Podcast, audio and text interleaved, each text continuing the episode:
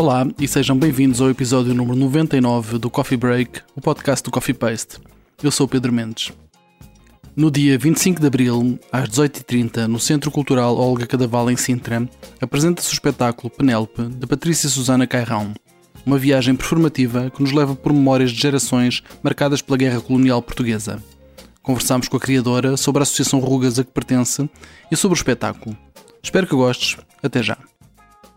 Olá a todos, bem-vindos ao Coffee Paste. Eu sou o Pedro Mendes. A minha convidada hoje é Patrícia Susana Cairão, da Associação Rugas, que vai ter em cena no dia 25 de abril no Centro Cultural Olga Cadaval o espetáculo Penélope.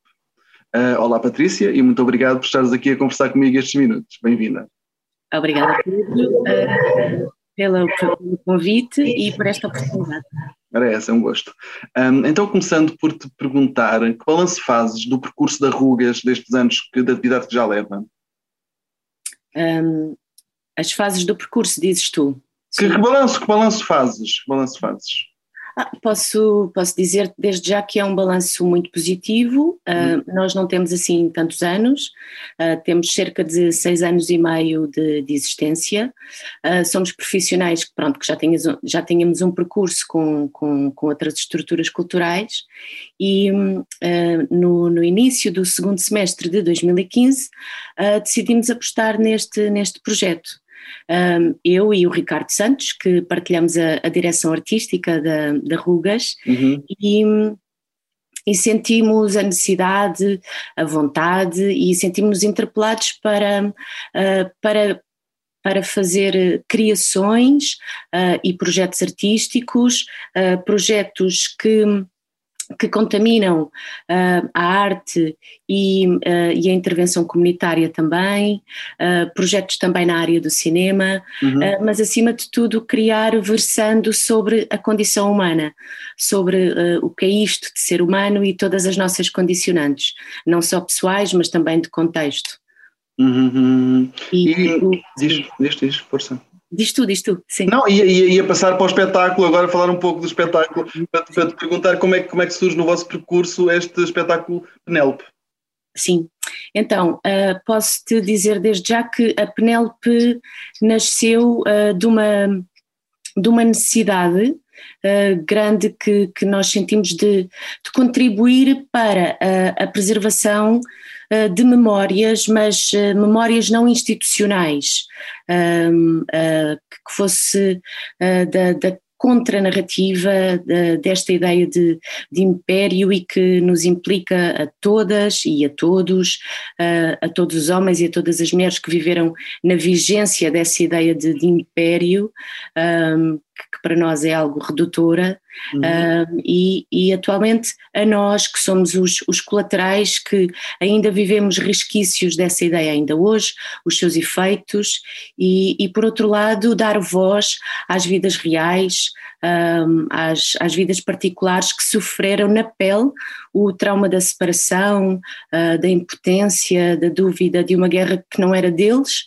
uh, e no ponto de vista das mulheres em particular, uh, de uma vida suspensa, de uma vida em espera e da morte que pairava sobre, sobre, sobre, essa, sobre essas vidas.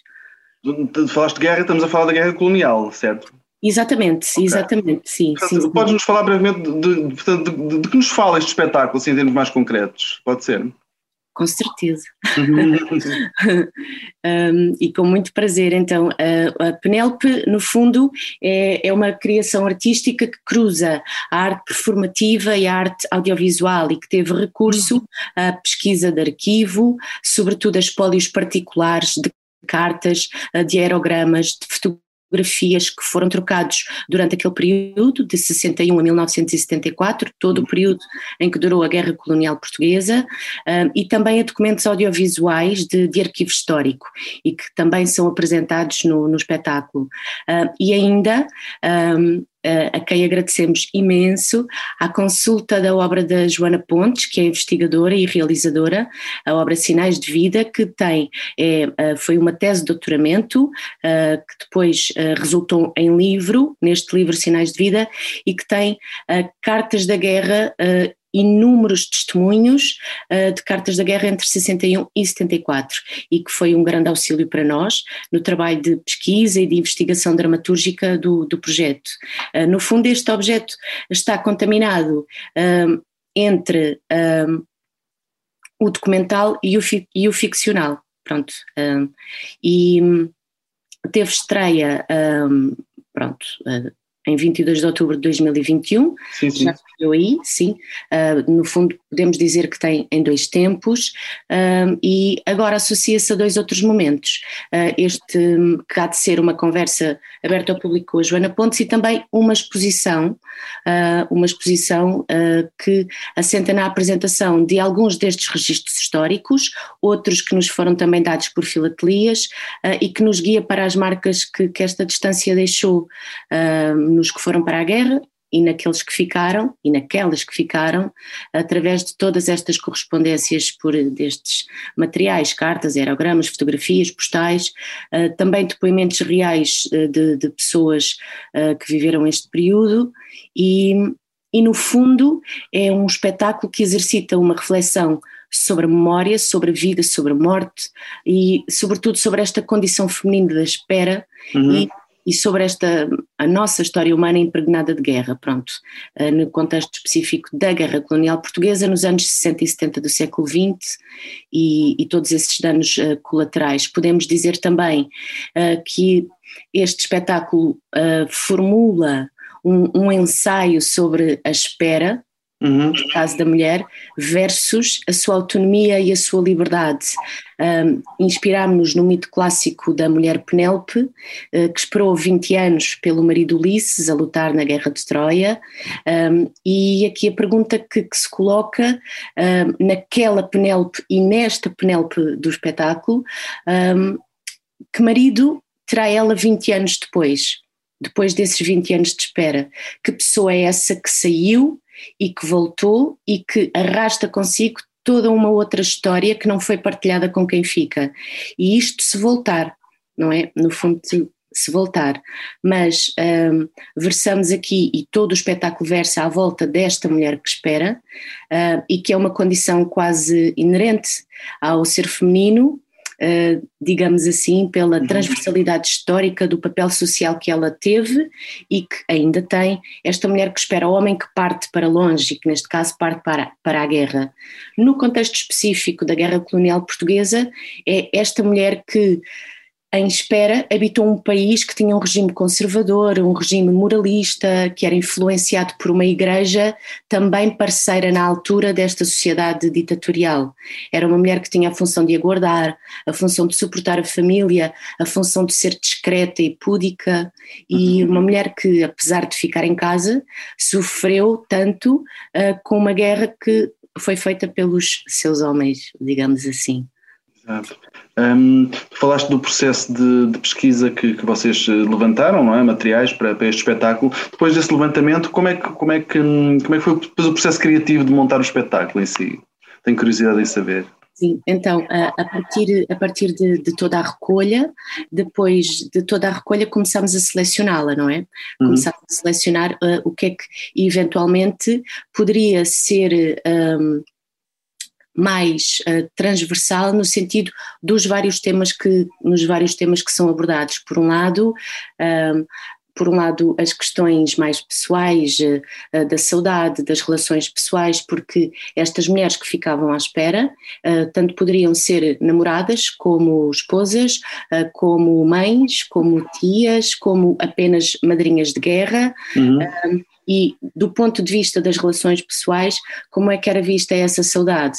Por outro lado, a questão do, a questão às vezes do, acho que lhe poderei chamar ciúme, de hum ainda estás aí, estás com alguém, estarás à minha espera. Por outro lado, hum, as condições que, que também elas preocupavam e os soldados que lá estavam hum, também eu dando conta nos registros que escreviam hum, das condições que tinham, das condições que tinham lá, do, do, de como se sentiam. E então começámos a ver assim uma espécie de uma linha condutora de alguns temas que poderíamos abordar, de cartas que poderiam ser bastante uh, significativas desses diferentes temas, e então começámos a partir de, ok, estas cartas uh, vão ser utilizadas, os registros audiovisuais a mesma coisa, achamos que é importante contextualizar este período, e então temos, não vou, não vou ser spoiler, claro, claro. mas temos registros audiovisuais de, daquele período, sobretudo de quando se partia uh, do, poder, do poder político e de como o poder político uh, propagandeava esta, esta intervenção, que era como era chamada, uh, os próprios soldados, e, e, sabemos isto em testemunhos reais, falavam de uma intervenção, é curioso porque um, é, é tantos anos depois, não é? Quase uhum. mais de 50 anos depois, ainda hoje se fala no que estamos a viver atualmente de intervenções políticas versus invasões, não é? Uhum. Um, mas um, estava eu a dizer o contexto exatamente uh, nos documentos audiovisuais e fomos e fomos construindo digamos assim uh, retalho a retalho uh, depois a partir de, de, o período de dramaturgia foi longo para uhum. ficarmos a, a, ter realmente um, noção clara em termos históricos um, e, e e em, em termos históricos e em termos de, de sentimento, ou seja, de de nos sentirmos imbuídos como se fôssemos nós uh, atores, uh, quando digo atores não falo de, de, de, de representação, mas uhum. atores sociais que viviam naquele período e que sentiam aquelas questões. A partir do momento em que nos sentimos totalmente uh, imbuídos desse espírito e a ter um conhecimento aprofundado daquilo que íamos fazer, então partimos, partimos para, para o improviso. Um, para o improviso de vida desta mulher, um, que é um ambiente ficcional, uhum, uhum. um ambiente ficcional um, de uma casa, mas uh, que vida seria a desta mulher durante aquele período? Que coisas é que, que coisas é que poderiam surgir, o que é que poderia acontecer, uh, sempre tendo por base este registro da correspondência, é uma mulher que está à espera e que o único fio que a liga à pessoa que a teve que deixar uhum. foi obrigado a deixá-la, um, o único fio que a liga a ele é essa correspondência. Um, pronto, depois ela tem, uh, esta mulher terá várias, vai ser interpelada por diversas um, coisas que, que, irão acontecendo no âmbito desse contexto, não é? Uhum. Um, mas mas o, o, o, processo foi, uh, foi esse, foi, foi muito a partir um, de toda a documentação a que tivemos acesso.